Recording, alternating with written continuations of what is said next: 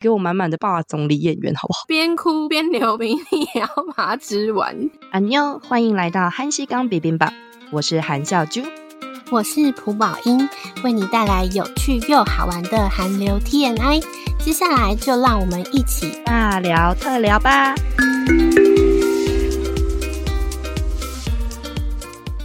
笑秋这几天才刚从韩国回来吼，没错，但是老实说这几天有点紧张，因为是第一次带就是亲子旅行，哦、走亲子旅行的行程，结果呢就啊想说哦，怎么这次都去，好像有一有一些不太熟的点，然后所以结果那个在旅行的过程中就有点微感冒，今天声音就哑掉了，所以大家今天会听到我很有磁性的嗓音，蛮好听的。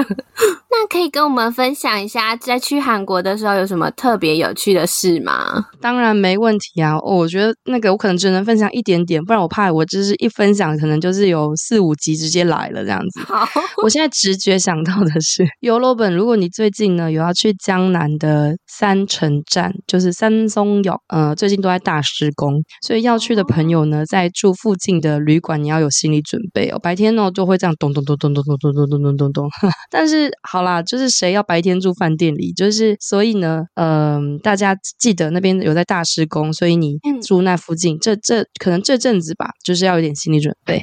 然后呢，我这次解锁了韩国国立博物馆的儿童馆，因为之前就去过韩国的国立博物馆的。正馆嘛，然后里面真的超赞的。结果这次因为带亲子旅行嘛，所以就是解锁了儿童馆，有各式各样那种互动啊、沉浸式的体验。然后我觉得、嗯、哦，有够缤纷呢，在里面就是呃，小朋友有各种的游乐设施，它可以让你去体验韩国当地很有名的文化特色。你记不记得我们上一集有提到那个庆州的占星台？啊，记得。他在那边呢，对，还有就是呃，模拟一个 mini 的庆州占星台的样子，我觉得真的太赞了。然后还还有就是讲那个韩国历史文化的一些模拟，所以真的觉得说哦，大家如果呢，你如果要去韩国带亲子旅行的时候，你真的很推荐可以去韩国国立博物馆里面的儿童馆。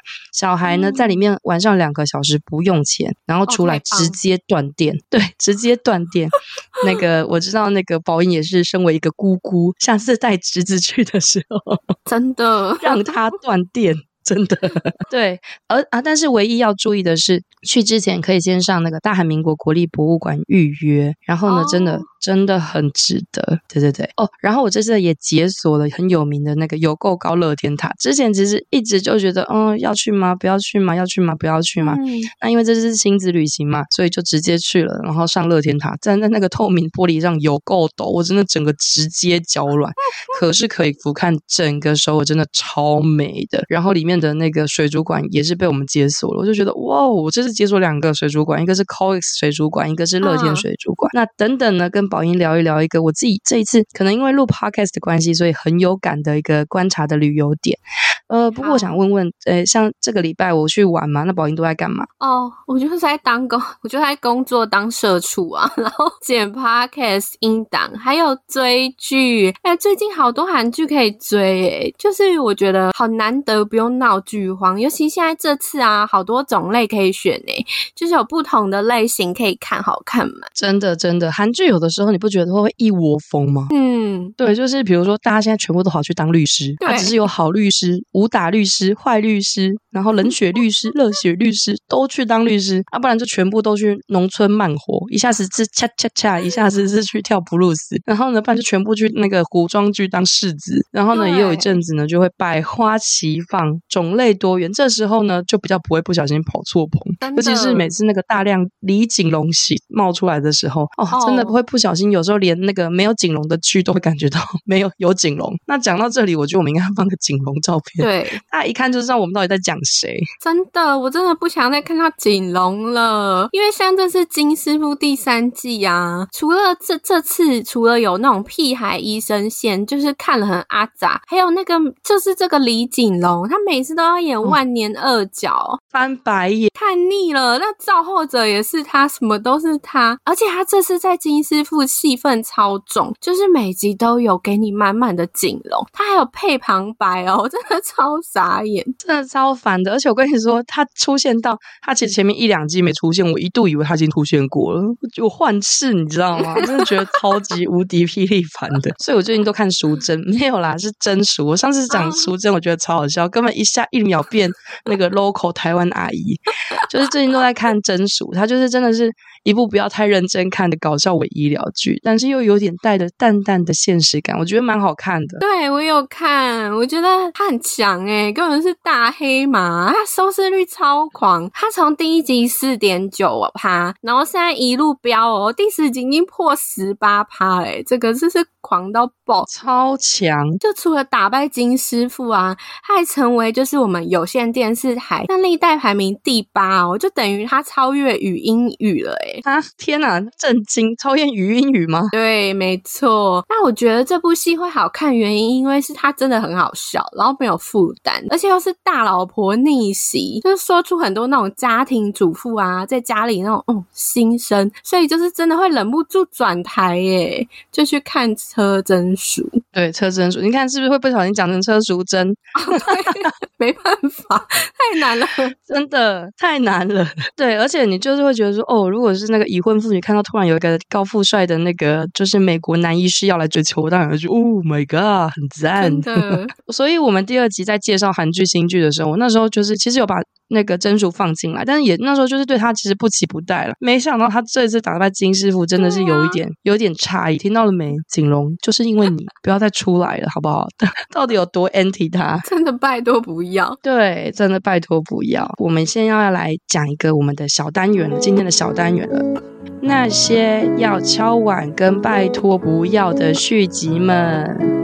说到这里啊，这次去搭韩国搭地铁的时候，看到很多新上的韩剧都在打广告，比如说金宇彬的《末日骑士》，嗯，还有那个《九尾狐传一九三八》。也一直贴在公科中公车的广告上，在那边跑来跑去，跑来跑去。九尾狐的一九三八是九尾狐的续集嘛？那现在好多韩剧都好喜欢拍续集，或者是好几季，有的时候真的超吊人胃口的。我们今天来谈谈，就是哪一些我们很想敲碗的韩剧，然后以及就是哪一些让我们觉得，哎呦，拜托不要，你真的不应该拍续集的韩剧吧？我知道九尾狐一九三八是宝英很期待的一部嘛，对不对？对，我超期待的，就不知道大家以前有看过九。九尾狐吗？大概简介一下，它就是在二零二零年播出的《九尾狐传》，它就是一个千年九尾狐，就是李东旭饰演的。他以前是一个白头山的山神，然后他因为他想要拯救自己心爱的人类的女子，然后放弃了山神的职位，然后呢，他就来到了人间啊，反正就是跟那个女主角谈了一场人妖恋，轰轰烈烈的人妖恋。笑就有看过，有有有，我有看过，他是跟赵宝儿嘛，对不对？对。就是中间一度为烦躁，就觉得可以不要在那边迷荡吗？就是拖拖拉拉的，赶快在一起。但后面觉得嗯还不赖，但是又留了一个尾巴，所以必须说哦，李东旭真的快要成为各种神的专门户了，山神、鬼怪的死神。但是扮相都好看啊。那五月六号播出的续作《九尾狐一九三八》，好像没有看到智雅的出现呢。对啊，他现在还没有出来。现在李东旭嘛，他原本是活在现代，然后他突然就是因为一个原因被传召。换到就是一九三八年，就那时候是日治时期。重点就是他要怎么样回到现代，所以现在那个智雅都还没有出现，应该是有听说他会客串，哦、但是不知道他会出现在什么环节这样。哦，所以赵宝儿就是还没出现。那你有看吗？你看了？你有看几集？呀，yeah, 我看了几集，觉得超好笑诶。这几集的重点就是在那那个狐狸兄弟两个相爱相杀，真是笑翻。而且那个金凡真的帅到心。高度，我真的觉得帅。爆！我真的我知道，我真的很爱他们狐狸兄弟这边相爱相杀，而且他们有一次上那个拉皮迪他们的他的那个出差十五夜，你就看到李东旭跟金范两个人也是在相爱相杀，现实兄弟也相爱相杀，尤其是他们第一季那个大和好哇，我真的比觉得比东旭跟赵宝儿谈恋爱还激动，就如同我当年也是战鬼怪 CP 啊！而且我觉得这季很特别的是哦，就是金凡呐、啊，就是狐狸弟弟，他终于有感情戏，超级期待。可是我觉得这季跟第一季的差别是，我觉得第一季真的太虐了，虐到不行。真的，我真的刚刚就是说那个拖拖拉拉，害我真的差点觉得说我那个九尾狐创伤后遗症，就导致我现在还不敢看第二季。不过我觉得第二季你要给他一次机会，因为他现在开场啊，就是比较喜剧氛围的感觉，因为他们两个人就是一起在一九三八年嘛，就是除了他们要想办法，就是李东旭他想办法回到现代之外，他还要解决那个当地的妖魔鬼怪。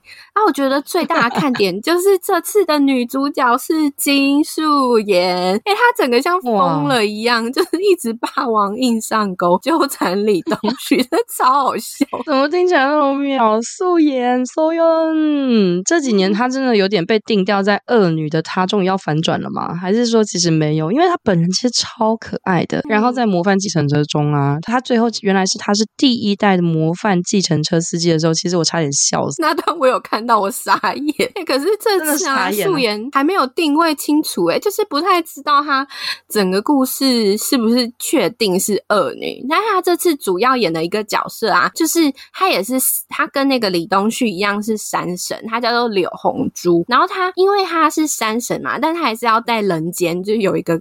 工作，他是在一个就是高档餐厅妙缘阁当一个阁主，就是他们所谓的京城的艺妓啊。然后，但是他很强哦，他有很强的情报力，而他在里面真的一直疯狂死缠赖打李那个李东旭，然后而且他很很怪力哦，力气超大，是怪力女超人的感觉。而且他里面换好多服装都好漂亮哦，是要跟那个 IU 德鲁纳吗？那 PK 吗？就是漂亮，没错没错。我刚刚也是直觉想到德鲁纳，IU 里面换衣服穿到超多，真的。然后因为我记得金素妍以前没有演过这么疯的角色。虽然他在那个顶楼对，千老师也很疯，但是两个是不同的疯的感觉。哦，这部戏里面还有一个最大的看点是，除了金素妍、李东旭之外，他们两个跟另一个山神他们的爱恨纠葛也是一个重点。我觉得很轻松的喜剧，如果喜欢喜剧啊、奇幻剧的朋友，就是我觉得可以看。好，听你这样讲，我真的觉得我的那个九尾狐创伤症候群可以降低一点，可以去点开来看一下。讲到续集哦，我真的超想。敲完 Signal 的信号，哎、欸，他不是一直说要上续集了吗？很久了呢，都还没有，有什么消新消息吗？对啊，我真的是觉得拜托切拜。这写信号的呢是韩国编剧两大金之一的金银姬。那如果说呢，黑暗荣耀的金银鼠，你看都是金银哦。哎，他是不是叫金银？嗯、那我叫金银岛好了。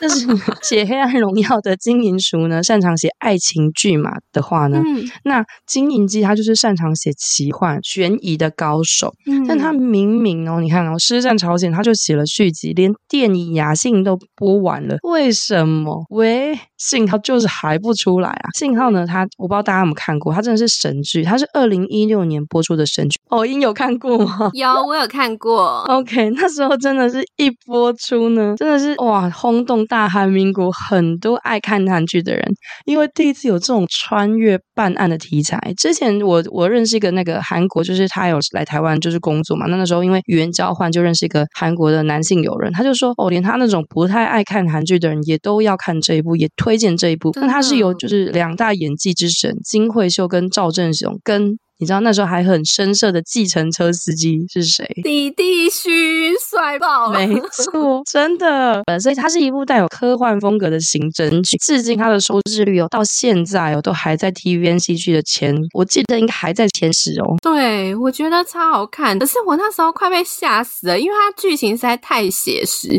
我那时候吓惨。我跟你说，我这部剧完全没有看完，因为后面太可怕，我就是会有阴影。我那时候我永远都记得有一幕，就是一个女的。他被绑架，然后他就他头哦，就带着一个黑色塑胶袋，一直在那个巷子里狂奔。然后我就吓死，我就想说，我再也不敢看啊！可是我朋友就劝我，他说：“你就想象他只是一个 摄影机，套上塑胶袋在拍摄，就好理智哦。”对，他叫我不要害怕，其实就是一个，就是不要太想太多这样子。然后这部戏很厉害哦，他当年还录，就是在百想艺术大赏电视剧部门，就是有入围八项大奖。奖，然后最后呢，抱走了最佳戏剧、最佳女主角，还有最佳剧本，整个就是超神啊！真的，他真的是神剧。他我觉得他后来其实因为信号的关系，他开启了很多韩剧那个穿越，然后各种办案的模板，嗯、你知道吗？一开始 哎，怎么有信号即视感这样子？真的。那我觉得还是讲简单的稍微讲一下这个故事好了，就是他在讲一个就是很擅长心理分析的犯罪的侧写师朴海英，他是由呃李定勋演的。那偶然透过一个捡到的旧型对讲机呢，联系上十五年前的一个作风非常独特的那个有那个重案刑警李才涵。那他们两个穿越时空，没有恋爱，是交换线索，一起呢攻破悬案。所以到现在，老实说，很多韩众还是很喜欢模仿他们当年对讲机那个李帝勋，因为他讲话都很用力嘛，因为那时候还有点生涩，就是一直呼叫我还英警卫、我还英警卫的这种这种李才涵的桥段，就是李才涵警卫你在吗？李才涵警卫你在吗？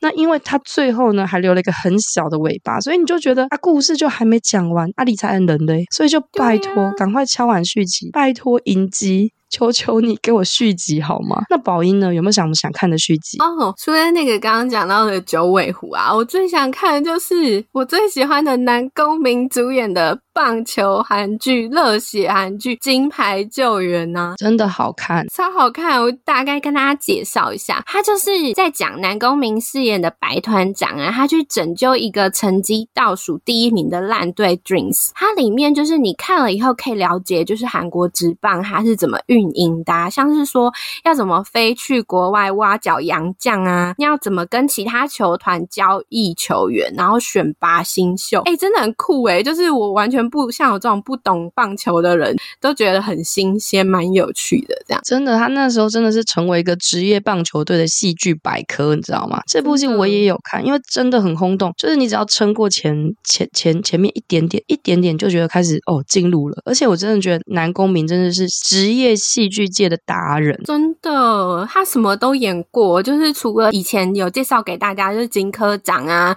还有金千元律师这种搞笑风格，他。这部戏比较是冷静啊、沉着的感觉，所以大家可以看看不同面貌的男公民之外，也可以在这边看到一个很特别的人，就是之前在白想拿下大赏的胡恩斌。恩斌，对，他在这边的演技啊，跟之前语音语完全不同哦。他在这边主要是演一个女强人的角色，他主要是演棒球队的营运组组长。哎，你看完通常都会想说，哎，这个人是语英语。吗？完全不同人。对，你现在再回去看，你真的会觉得那是两个不同人呢。真的，所以等于说，除了故事有趣之外，还有两大就是很厉害的，就是角色。我当时真的二刷三刷，哎，整个发超疯狂。明明平常都没有追棒球的人，变成就是虚拟球队超爱 Dreams 的，就是超看完就是成为这个队的球迷，Dreams 的粉丝。对，韩国人很喜欢棒球，所以当时也造成了风动。可是因为一直都没有第二季，所以大。家都好敲完，我也好想看哦！我希望快点可以出下一季。对啊，就是真的，这个也是精彩到不行。真的，我觉得真的很建议大家看啊！如果你真的熬过了第呃前半小时之后，你会觉得说：“哦，天呐！我真的我我见证了神剧这样子。”。所以讲到了这个东西啊，我觉得想要敲完的续集之外，必须来讲一讲，就是很忙嘿，就是你第一季就好了，不要再拍续集的韩剧，好不好？我们这样讲这个会被被 NT 啊，可是我真的没办法，我一定要跟大家分享，就是我觉得最瞎续集，一定不得忘记这部狗血韩剧，它叫做《婚词离曲》。哎，因为我个人超爱看狗血剧，它这部戏啊，就是在讲三十代、四十代、五十代，就有三个妻子，她们因为丈夫外遇，就是不伦，然后决定离婚的故事，然后整个狗血到不行。对啊，这部我知道，那时候在台湾有在榜。上我没有看，因为他感觉就是超级喷狗血，但是他收视率意外的很高哎。对，他的编剧就是有一个叫做“狗血剧女王”的林晨汉，就是主执笔。他以前经典的代表作，哎，我去查才知道，哎，是什么？老天爷啊，给我爱啊，啊，欧若拉公主、欸，哎、哦，都是狗血剧代表。对，然后他后来就是改用笔名复出，然后整个剧情真的狗血到不行。他原本第一季啊只想出十六集，可是因为他第一季播首播两集就刷新了那个电视台 TV 朝鲜的自制戏剧的最高收视纪录啊，电视台就决定哦不行，我一定要直接宣布加码拍二三季哦，然后第二季超猛，还直接创下十六点六趴，就是打破那个电视台最高收视纪录，哎，大家超疯狂的。被你讲成这样，我觉得大家有搞不好有些听众会开始好奇，要来找找来看看。我还是建议，好像如果想看就看一二季就结束好了，因为它第三季超荒谬，它突然大换角，就是它里面原本有一个陈勋演的角色，然后还有一个很渣的外遇医生，就是一个渣夫，然后另外一个是有一个。有点疯疯笑笑的那个继母，可是这三个人呢、啊，嗯、明明就是很不错，里面演的很不错的角色，就突然迟演哦。然后最瞎的是，他直接换另一个人演同一个角色，哎，我超进不进不了啊！对，完全没办法，因为他就换了脸，换过之后，他演员也没有到位。然后他里面的剧情哦，真的是荒谬到不行，就是有小三呐、啊，然后正宫在那边斗来斗去之外，还换妻，耶，就是你。原本看到的这一对 CP，就是可能一直交换，换成不同的妻子跟老公，这么疯，我想说也太荒谬。然后最吓的是，就是他主角死掉之后，对，变成细看，哎，比较便宜的肉，发现，哎，原来他来自康方智利、康方加拿大、康方乌拉圭，那米甚至康方中国，这根本世界大同大集合啊！那少数国内产的，居然是比如说大家有志一种都是章鱼，就是国内产，所以就觉得哎，蛮特别的。就是这一次有比较认真的发发现。说哦，其实很多就是没有涨的餐厅，其实它的那个原物料就不不见得是来自于韩国。我觉得这在台湾还蛮正常的，因为现在政府有规定一定要标示就是肉品的产地啊，所以很多店家里都会有不同国家的肉品。哎，说到你刚刚说的那个，大家主要都是国内产的，是章鱼。哎，我真的超喜欢呢，竹菇米，所以一定要去去韩国的观众喜欢吃辣的，一定要吃哦，辣炒竹菇米，好吃到爆！哎，好。吃到，就是你边哭边流鼻涕，你也要把它吃完。对，你记得那时候是我后来有发现一家朱古米店，然后就赶快把你们一起揪去，真的是辣到一边喷泪一边吃，就是你带我们去吃的，好吃爆。没错，真的超好吃，拜托大家一定要去吃朱古米。我这次在节目里面，其实老实说，常常以前常常在韩综里面，或者是看到一些戏剧里面，就会表达嘛，是说哦，这是国内产的韩牛、猪肉等等的。嗯、所以老实说，这次看到这个点，觉得哎蛮有趣的。其实也有可能是那个供货量没。没有办法那么高啦。总之就是是一个小小的有趣，八呃那个就是可能八大国家十几个国家同时集合在一家店里面。但是老实说，可以吃到当地的调味，真的是超想哭出来的，真的超爽的。的我们这次呢，真的吃了超多东西。我们吃了烤肉、汤饭、kimbap 饭卷，还有那个呃辣章鱼汤。汤饭，然后饭卷、生菜包肉，还有辣章鱼火锅、猪脚、煎饼、大酱汤、豆腐锅、炸酱面、糖醋肉、炖排骨、烤明太鱼套餐，对，饺子、年糕跟明朗热狗，我真的觉得超赞的，大家都可以去试试看这些韩国当地料理。那你知道我们这一次，我其实觉得超好笑。你知道我们这次吃最多的居然是什么？是辣炒年糕吗？不是，辣炒年糕因为涨价涨太多了，没有吃。我们这次居然是喝草莓优格饮，超商 CU 里面有卖，就是有一个感觉。你们下次大家下次去看，可以看到有个那个感觉有个。跑步的女生，然后就是草莓口味的，真的超好喝。我们 family 就是大家平均一天要喝掉两瓶，连小孩都要喝掉两瓶，超夸张。有这么好喝哦？它很妙，它有种神奇的魔力。就是你觉得你在吃优格也不是，你在喝优酪乳好像也不是，又不是在喝多多。反正我觉得，大家去韩国真的可以试试看呐、啊。真的。俊浩来了，群诺瓦斯。这次去韩国呢，除了前面说的一些戏剧的预告之外，还有一个打很凶的预告，就是我的本命之一，我的男家 李俊浩跟润娥的新戏《Kinderland》在六月十七号就要上架了。呜好吧，但是他其实跟我另外一个本命宝剑对打，怎么办呢？都 OK，那没关系，我们现在都是 OTT 平台，不怕同时收看。真的，我们的林演员呢，终于满粉丝的愿望，要上演那种啊、哦，爱情浪漫甜腻掉牙剧，哭出来欸。之前呢，因为他为了要成为演技豆，他真的是用生命在演各种戏剧啊，大家都插完说切拜欧巴，就是拜托你演那种甜到咬死的那种浪漫爱情剧好不好？那我们的傲娇李演员就是水瓶男，终于点头，搭档。润儿 CP 感爆棚哎、欸！这部戏预告一试出，我跟你说，俊俊浩他就是饰演那种无法忍受虚伪笑容的财阀继承人，哎，他终于难得演财阀，真的哭出来，他终于对碰上润儿饰演的那个，因为职业的关系呢，也不想笑，也要一直保持开朗笑容的支援。我真的觉得，拜托给我甜甜的，甜腻到手指都蜷曲的那种戏剧吧，拜托拜托！真的，我也好想看哦。一讲到俊俊浩跟那个润娥啊，他们两个都是二代团出身，他们以前在那个 NBC 歌谣大祭典有两次合作舞台，哎，真的超猛！尤其是那个二零二一年，他们两个一起跳那个火辣贴身双人舞，整个是性感到爆。The Sandari 都就这个哦，超强，就是这首歌。然后俊浩我 N 刷好多次，黑白西装帅到不行。然后润娥也穿的好性感，那个红一套红衣，他们超会跳，又眼神交汇。他们这次和那一次合作之后，去年也再度二度合作哦，就是他们都穿上很可爱 pink 粉红色一起跳双人舞，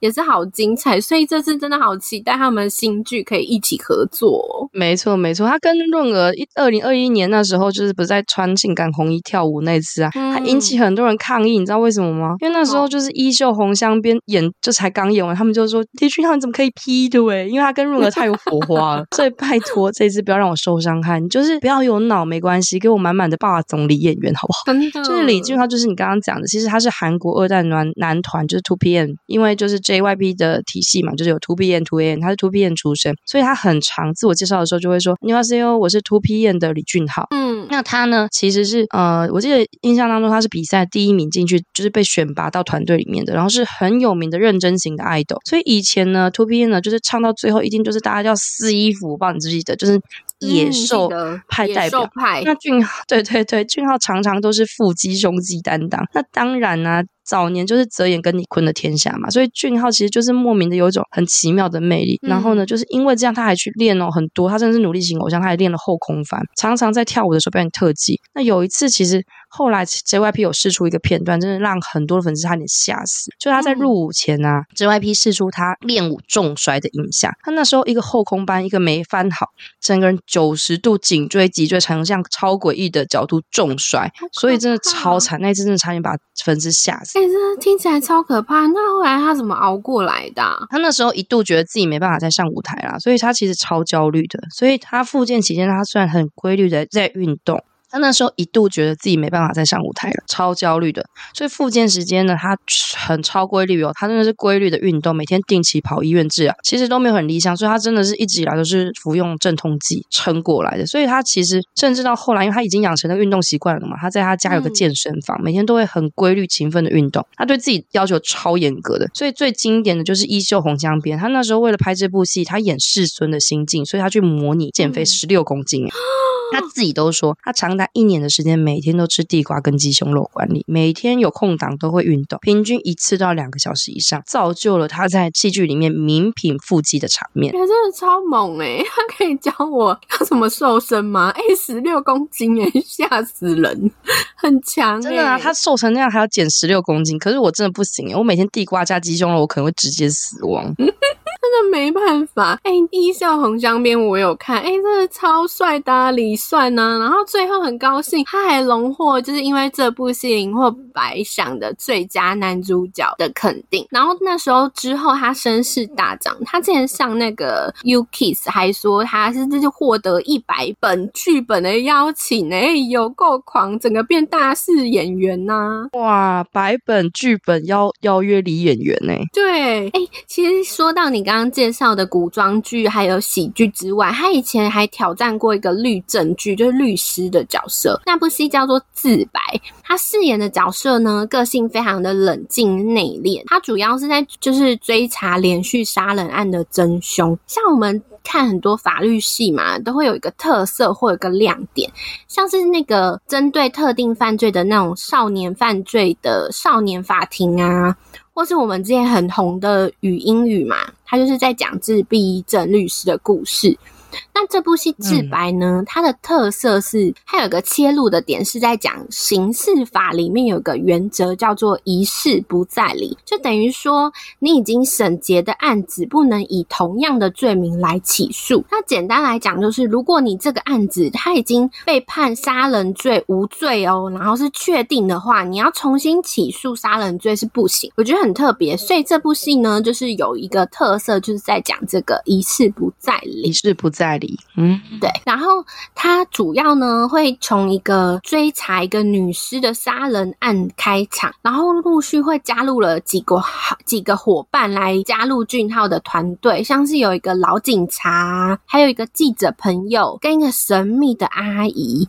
他们三个人就是加入了俊浩团队之后，他们就一起去挖出那个俊浩他老爸的案件的真相。觉得很特别的是，因为这部戏它每一集故事都很紧凑，然后也出现了很多的。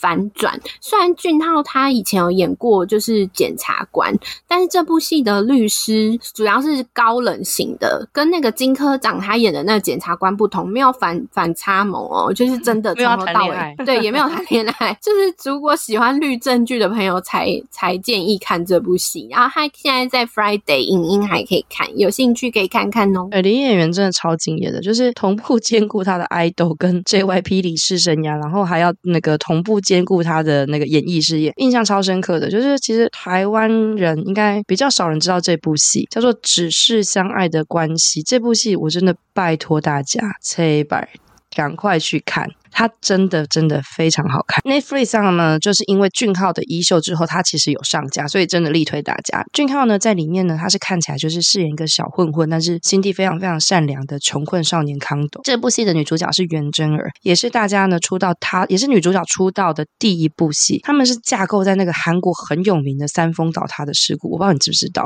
三丰百货倒塌事故，嗯、很多韩剧都有演。没错，这个事故当年死了超多的人，那是韩国很有名的大型事故。所以他们以这个为背景，他们在聊说活下来的这些存活者，他们如此如何彼此治愈彼此的故事。步调有一点点慢，但是看的过程真的会觉得哦，暖暖的。那不认识俊浩的人，真的会觉得李俊浩是不是就是那种吊儿郎的样子啊？然后是不是就是真的是很穷困潦倒的样子？就是里面的李演员真的是有另外一种魅力。其实说到那种吊儿郎当，就是那种的样子啊，其实他之前俊浩有说过，诶，他为了这部戏花了很多时间，因为他演的是一个就是活在底层的人，他自己。自己是那种入戏要花很多时间，所以他会想办法营造一个氛围，让自己就生活在那样的氛围里面。就像他这次啊，就因为这个要演那个只是相爱的关系，他去釜山租了一间套房哦，他就五个月啊，在那个套房里都不打开窗帘呢，就不要让太阳照进来，就是要让自己深陷，对，完全融入这个角色当中。他那时候说，因为拍到压力大到哦，他鼻毛还变白。然后每天睡觉都流好多汗，整个就是很多副作用，还一直变很瘦反胃。他从此之后还说，就不太敢再去釜山，因为整个就是釜山人就很哀伤，入戏太深。然后可是因为他那时候觉得他会选择这样子做，虽然很痛苦，但他觉得是一个很对的选择，因为他想要用尽他自己的生命去就诠释这个角色。没错，他真的超拼的。这部戏呢，其实真的就是在釜山完成，所以其实就是我们上集有提到釜山嘛。如果你也想要看釜山风情的话，这部戏也很适合。他真的在戏中把釜山拍的很有人味，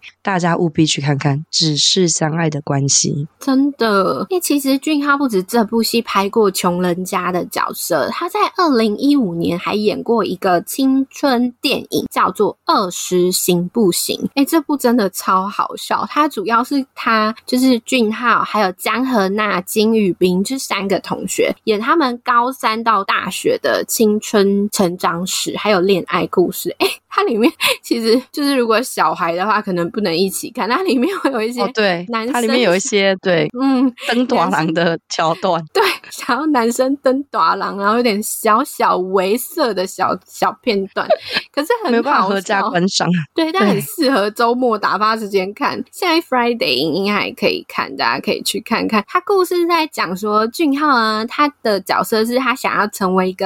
漫画家，可是因为他家里很穷啊，所以他就需要一直打工来养活家人。那江河那他的角色就是他比较中规中矩，他就只想进去大学，读完大学稳稳的，就是进去大企业工作啊。金宇彬特别好笑，他很废哦。他就是那种早上在发呆，晚上就去夜店爽，就是嗨那种人。他自己就是在里面说啊，他人生的目标就是 呼吸，我的快活着呼吸。对，可是虽然它是一个搞笑剧，但里面有很多那种名台词啊、金句也是很现实诶，会让你觉得很有共鸣。其中有一句是超经典，就是那时候金宇彬他在那个安慰他女朋友，他就跟他说：“你在哭吗？你不要觉得一点辛苦。”就哭，反正明天还是很辛苦。我的妈呀，好血淋淋哦，但是好现实哦。对，就是哎，哭什么哭啊？反正明天还是很辛苦。我觉得很酷啦，就是这部戏，就是除了可以看那种青春的偶像剧之外，也可以思考一下自己的人生。那这部戏的导演非常有名，就是大家应该以前有看过一部超红的搞笑电影，就是那个卖炸鸡那个机不可失的导演，对，李秉宪做的。我觉得大家有兴趣可以看。他最近有一部新电影也要上映喽，叫做《Dream》，就是那个朴叙俊跟 IU，对，他们这部戏很特别，他们就是带领一群露宿者大叔去参加一个露宿者世界杯的搞笑电影。那韩国四月底已经上映了，希望台湾也可以尽早上映啦，因为这部导演就是以搞笑闻名，希望可以大家有兴趣。但其实他好像已经拍好好几年了，好像最近才上映。对，因为疫情的关系，没错。没错哦，二十行不行真的很好笑，但是也很有共鸣啊！大家真的可以看看。也就是因为这几部下来啊，所以很多人都觉得快觉得哦，俊浩是不是悲情角色代言人？但是殊不知，idol 李浩李俊浩真的会让所有女性腿软的那种。请大家务必去 YouTuber Google 他的黑啊黑的直拍，就是大家可以嗯，就是如果是不会打韩文的话，就打 Make It，然后空格那个 Chunno，他这个直拍你知道吗？他夸张到他在二零二一年观看音乐节目男偶。像个人直拍观看次数是第一名诶，请看看那个性感俊豪有够 sexy 啊！真的有机会要找来看看。除了我们刚刚讲到，哎，刚刚从头到尾都在讲他演很悲情的俊浩，一定要再讲一部比较喜剧风格的，就是他之前又要再推荐南宫珉了。南宫明他有在南宫明主演的爆笑职场剧《金科长》里面角色演一个非常臭拽又傲娇的财务理事哦，就是完全跟他之前风格不同。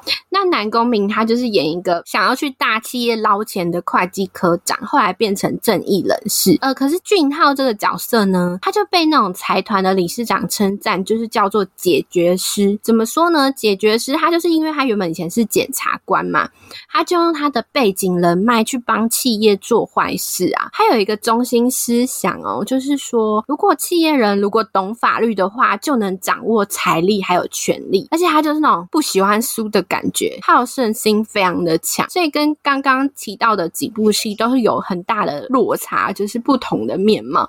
而且他这部戏很可很可爱，还有反差萌，他超爱吃零食，就很可爱。这部戏里面就是收放自如，我觉得这算是他当初正式升格演技斗的代表作。如果有看想看反转魅力的，可以看哦，在 n e f r i 的也可以收看。俊浩跟南宫明在这里根本就是最佳 CP 呀、他们当年在二零一七的 KBS。演技大赏，他们就得到了最佳情侣奖。那时候他们两个超傻眼的，然后李俊昊还亲南宫珉。然后二零二二换李俊昊得奖的时候，南宫珉就偷袭李俊昊，从背后亲他。真的，那两段真的超经典，有够腐。我觉得金科长的看点呢、啊，就除了看南宫珉跟那个俊昊两个人相爱到相杀的 CP 过程之外，其实我觉得这部戏最重要的就是最爽的，就是代理。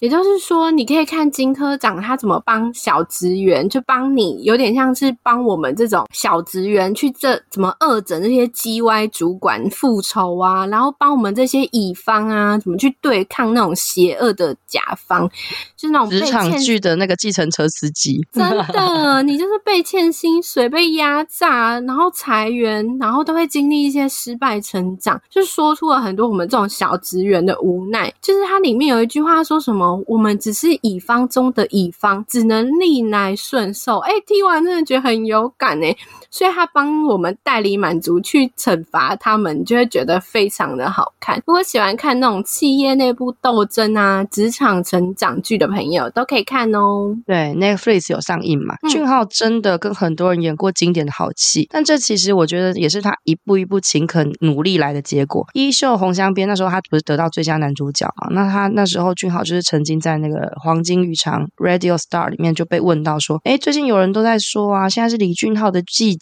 那俊康那时候说：“其实我他呢，在二零一零年曾经在强心脏，就是湖东的强心脏里面，他就说人气就像季节，这是我两两年来活动期间的格言。嗯、因为在 to bn 第一集的时候呢，你坤就是把团宣传出去了嘛，那时候女尼坤爆红。那第二集的时候呢，就是。胡宰范跟佑龙通过综艺呢，就是极大人气。第三集的时候呢，因为玉泽演又整个爆红，嗯，那俊浩他自己就说：“我个性比较急，就思考呢，如何才能让大家看到我的魅力呢？”那有一天呢，他上网的时候看到一个粉丝帮他留言，他说：“俊浩啊，你究竟什么时候才会发光呢？”他说他那时候正在吃饭，他就想说：“对啊，我也在担心这件事情呢。”可是后来他又看到了一句留言，他就说：“俊浩啊，人气就像季节一样。”那李俊浩就想说：“对，我只要慢慢的累积。”然后和前进呢？有一天，我总会遇到我的季节来到的那一天吧。所以，经过了十二年，终于来到了大家说的俊昊的季节。真的，这段真的超感人。我有看他上，就是那个刘在熙的 U k 里面有讲到这段。哎，我听完都快哭了，因为他以前就是 2PM 其他成员，就是比较早就是转战戏剧圈嘛。然后俊昊是慢慢才得到演出的机会。